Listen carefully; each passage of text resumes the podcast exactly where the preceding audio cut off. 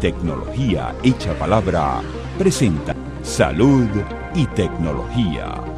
La tecnología al servicio de la salud.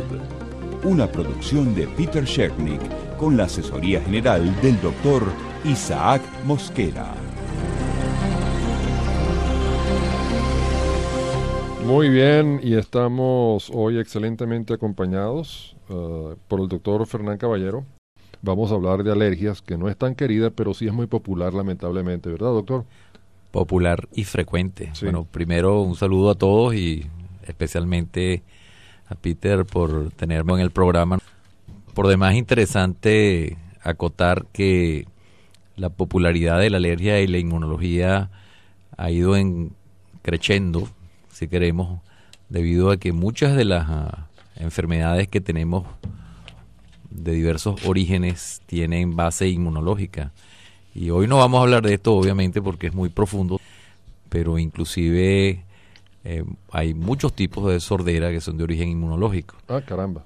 Y obviamente no vamos a hablar de eso, sino que nos sirve para pie a hablar ¿Por qué, por qué eh, los médicos sugieren que han aumentado las alergias? Esto es un, una frase que está soportada eh, por, estadística. Bueno, definitivamente. Eh, las enfermedades alérgicas en general, estamos hablando de las de más a menos frecuente, específicamente la rinitis, que como ustedes saben es inflamación de las fosas nasales, el asma, que antes decíamos asma bronquial, pero todas las asmas son bronquiales, ahora decimos solamente asma, y la dermatitis atópica, que es un problema que manejamos en conjunto con nuestros compañeros ah, dermatólogos específicamente. Eh, las tres han duplicado su prevalencia en los últimos 20 años. De nuevo me volví a preparar para esta entrevista y me encontré con cosas que, que yo no conocía y ahora que menciona dermatitis atópica, leí precisamente que hay personas que sufren alergias con el solo contacto, pero no tiene que ser contacto con un vegetal típico de esos que, que, produce alergia, sino cualquier contacto. Eh, claro que sí, eh, de hecho... Mm, cualquier fricción, cualquier produce eh, síntomas, cosa más extraña. Bueno, hay, hay dos tipos de, hay muchos tipos de dermatitis, pero las dermatitis alérgicas, podríamos decir, de origen inmediato o tardío, que es que aparece inmediatamente por el contacto con algunas ah, sustancias. Eh, la más común de todas no es de origen de alergia inmediata, sino más bien eh, mediada a lo que llamamos por células, o sea que su tipo, su mecanismo es diferente y es la dermatitis por contacto. Esta dermatitis realmente eh, sus bases no están demasiado claras y generalmente el tratamiento es un poco frustrante ya que se debe al contacto con algunas cosas eh, de algunas sustancias ah, habituales, tales como el jabón y en muchos casos los metales específicamente níquel, cadmio, cobalto, etcétera. O algunas eh, personas que el, el, anillo no puede usarlo de cierto tipo de metal, ese tipo de cosas producen alergia, ¿verdad? Básicamente el, níquel es uno de los muchísimo más frecuentes entre ellos. El cobre, quizás menos por su menor utilización. Mm. Cobalto, que se utiliza este para eh, el templado de las suelas de los zapatos, por ejemplo. Mm. Pero esta no es típicamente alérgica Ah, la dermatitis atópica que mencionabas, mm, si es una enfermedad de origen netamente inmunológico y cuyo órgano de choque es la piel. Decimos que las enfermedades alérgicas es una es un padecimiento general con diversas manifestaciones y estas manifestaciones, como dijimos en el otro programa, pueden ser respiratorias, cutáneas, uh, inclusive gastrointestinales eh, y otros órganos y sistemas. yo tengo que insistir porque la curiosidad tengo que matarla, porque eh, ¿qué explicación le da la medicina a que uno sufra de un problema alérgico con un golpe fuerte en la piel, con un roce, con temperatura? Y entonces, ¿qué, ¿qué, ocurre ahí? ¿Qué es lo que le pasa al, al, cuerpo para que eso produzca una reacción alérgica? Bueno, ese, ese, esa es otra enfermedad dermatológica que es de origen inmunológico, aunque rara vez alérgica como tal, que es la urticaria. La urticaria es la típica roncha o hinchazón eh, que se observa en muchos ah, pacientes es extremadamente frecuente. Em, es una enfermedad que va desde la niñez hasta la edad mediana. Es discretamente más frecuente en mujeres y sus causas son múltiples. La aguda es frecuentemente producida por la ingestión, bien sea de alimentos, que no es tan frecuente como la mayoría de las personas creen, pero sí la ingestión de medicamentos, específicamente los antiinflamatorios no esteroideos, tipo aspirina y sus derivados, son extremadamente frecuentes como causa no reconocida de estas ronchas en todo el cuerpo.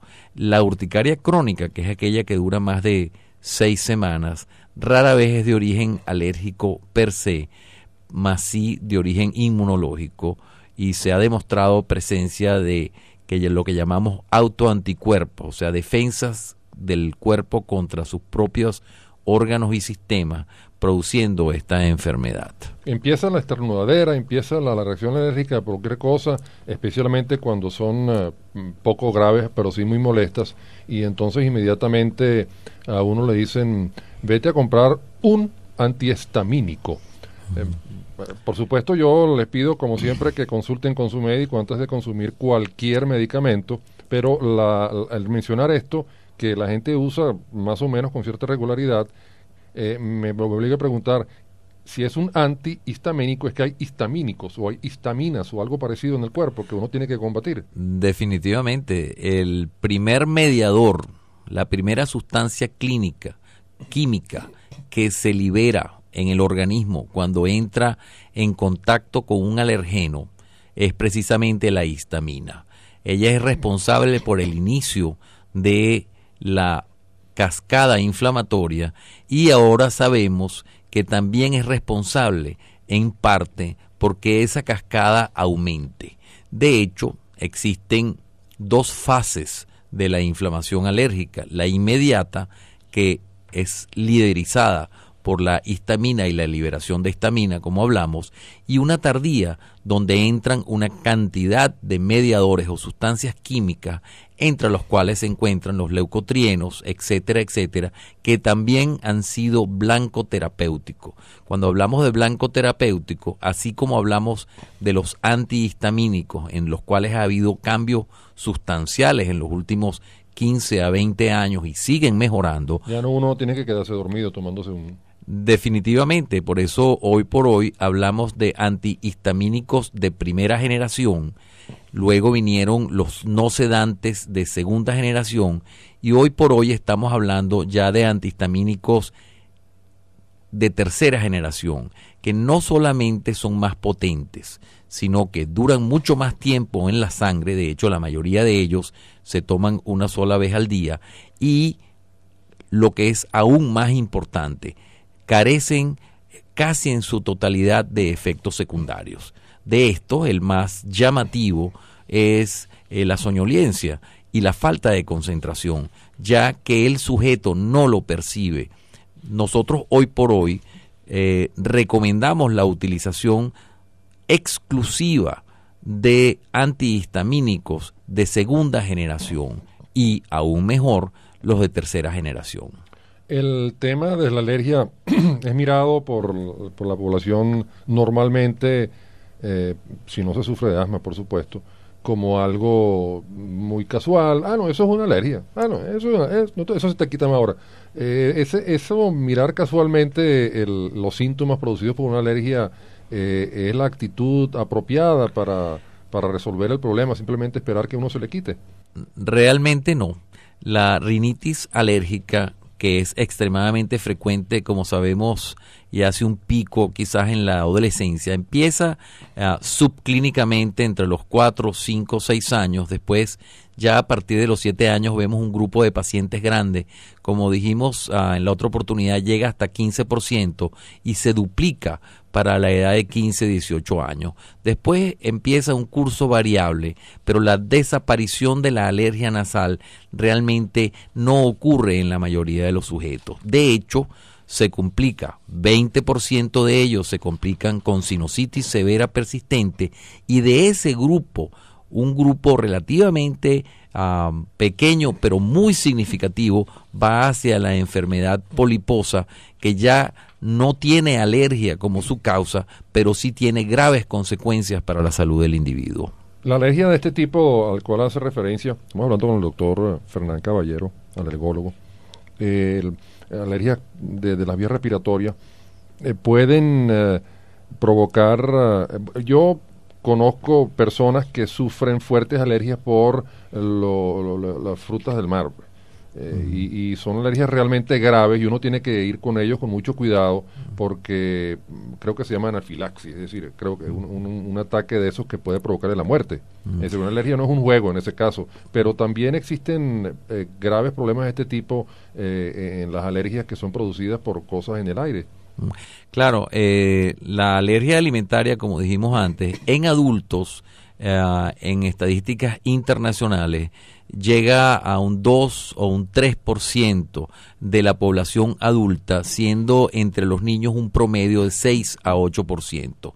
Claro está, hay alimentos que son más frecuentes en niños que produzcan alergia. La primera es la leche, después el huevo, este, el maní en, y otras nueces en los países del norte, el trigo y la soya, etcétera. En adultos, la que lleva la frecuencia más alta y recientemente publicado es cerca del 2% de la población son esencialmente los crustáceos, los mariscos, como decimos, que entre ellos existen relaciones o llamadas reactividades cruzadas y lo malo de la alergia a los mariscos es que difícilmente se pierde en su totalidad.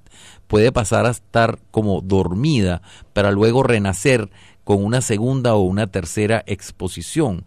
Eh, como dato curioso, en el año 2002, que fue la última vez que se publicó, ah, se publicaron 150 muertes de por anafilaxis, que es una reacción catastrófica que involucra todos los órganos y sistemas del cuerpo con ingestión de alimentos. Y de este grupo, eh, una persona que observa a alguien que está sufriendo un ataque catastrófico de estos de alergia?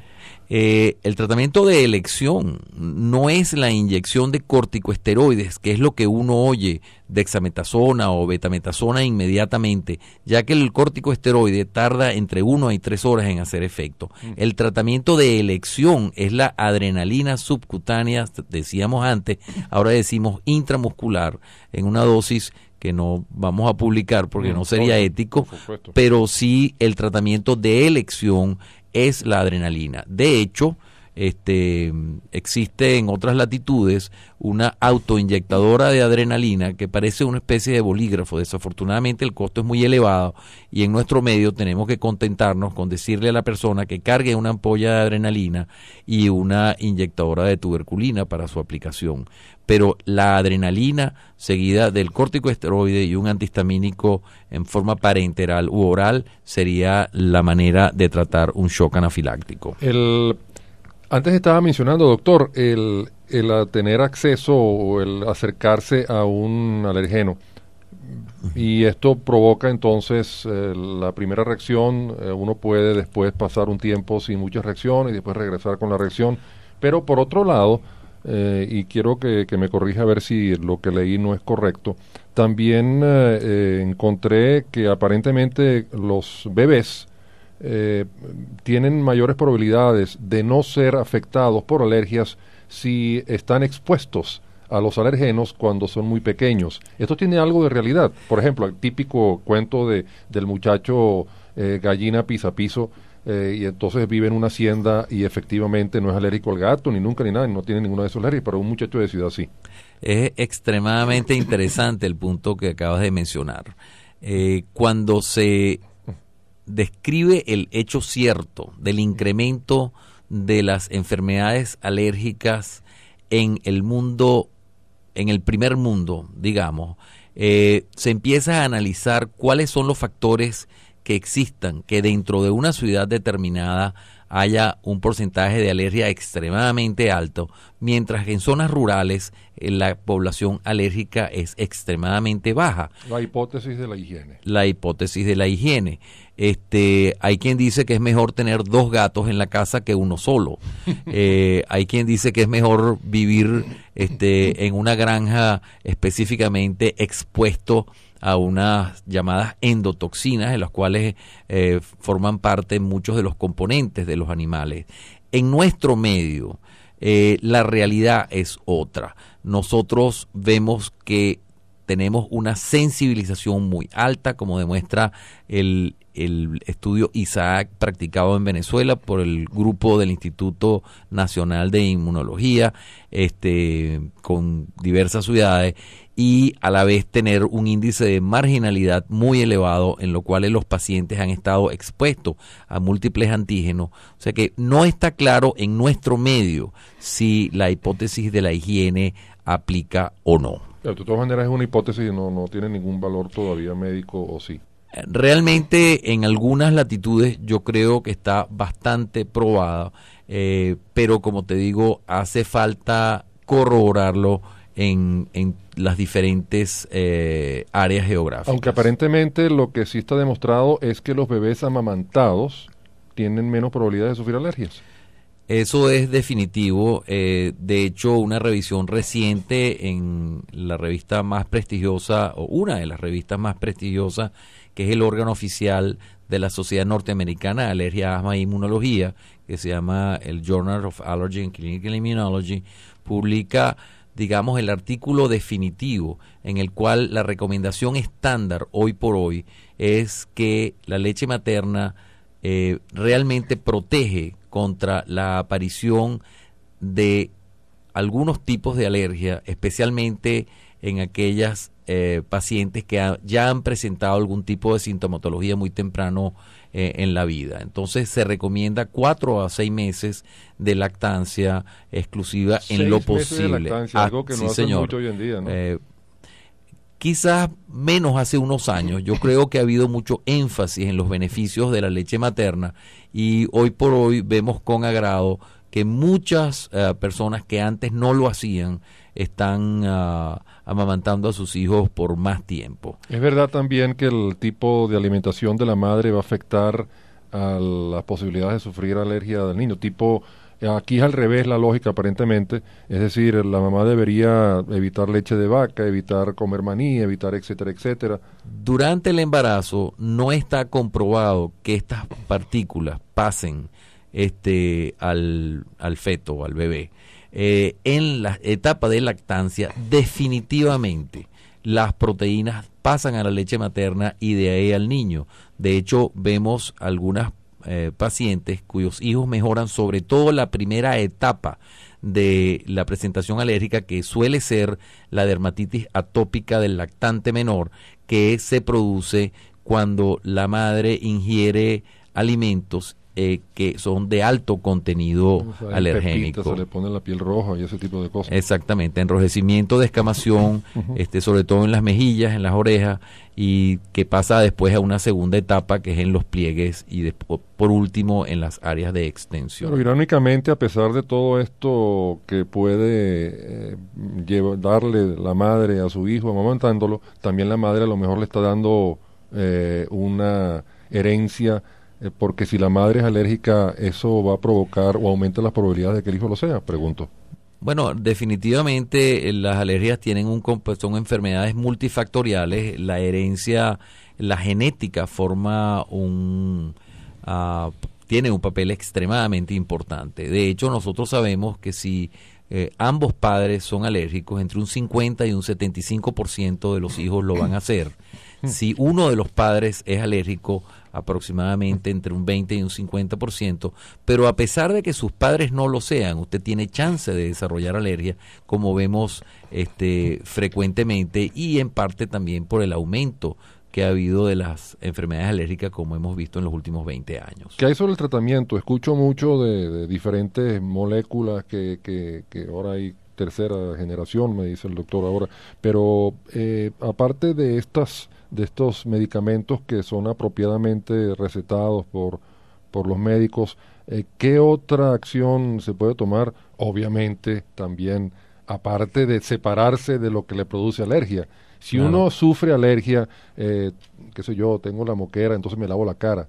Eh, qué, sé yo. Bueno, definitivamente, este, primero, en, en líneas generales, para hacer un buen diagnóstico hace falta un buen interrogatorio del paciente y nosotros como alergólogos pensamos que el determinar el alergeno es vital para poder efectuar un tratamiento adecuado. Y el primer, la primera línea de tratamiento y que tiene evidencia científica evidente es el eliminar conscientemente el alergeno al cual el paciente es alérgico, que en nuestro medio es el ácaro del polvo. Posteriormente, a el tratar de eliminar el ácaro en lo posible, que se controla con diversas medidas que son bastante este, bien conocidas por la mayoría de los alérgicos, viene la segunda línea y quizás tan importante o más que la primera, que es la educación al paciente, que el paciente sepa cómo evitarlo y la educación conlleva conocimiento de la enfermedad, porque el problema principal que existe en medicina es que el paciente cumpla con los tratamientos. Y esto ha sido muy publicitado durante los últimos años, ya que desafortunadamente cada vez que se hacen encuestas, específicamente en los salones de emergencia, vemos que el paciente llega sin tratamiento adecuado. Si tomamos como, como ejemplo clásico el asma bronquial, eh, hace ya varios años un grupo de investigadores de la Universidad de Wisconsin en Madison eh, eh, interrogaron a 200 pacientes que llegaron a emergencia. De los 200 pacientes que llegaron a emergencia, solamente una tercera parte de ellos se les había prescrito un medicamento preventivo, obviamente necesitándolos ellos. Y de ese grupo, menos de la tercera parte lo estaba cumpliendo. O sea que la falta de cumplimiento en el tratamiento es en sí una enfermedad crónica. Doctor, lamentablemente se nos terminó el tiempo se me quedaron varias docenas de preguntas en el tintero. y quería saber de la inmunoglobulina y de cosas de esas. Me está poniendo así la cara, concha. Sino porque he leído tantas cosas y quiero educar, para eso es el programa. Eh, obviamente podemos hacer una semana de programas de alergias y no vamos a terminar de hablar de alergias. Muchas gracias por venir, doctor Fernán Caballero. muchísimas gracias a ustedes por la oportunidad. Esta es su casa, por favor acérquese cuando quiera. Muchas gracias. Salud y tecnología. La tecnología al servicio de la salud. Una producción de Peter Shernick con la asesoría general del doctor Isaac Mosquera.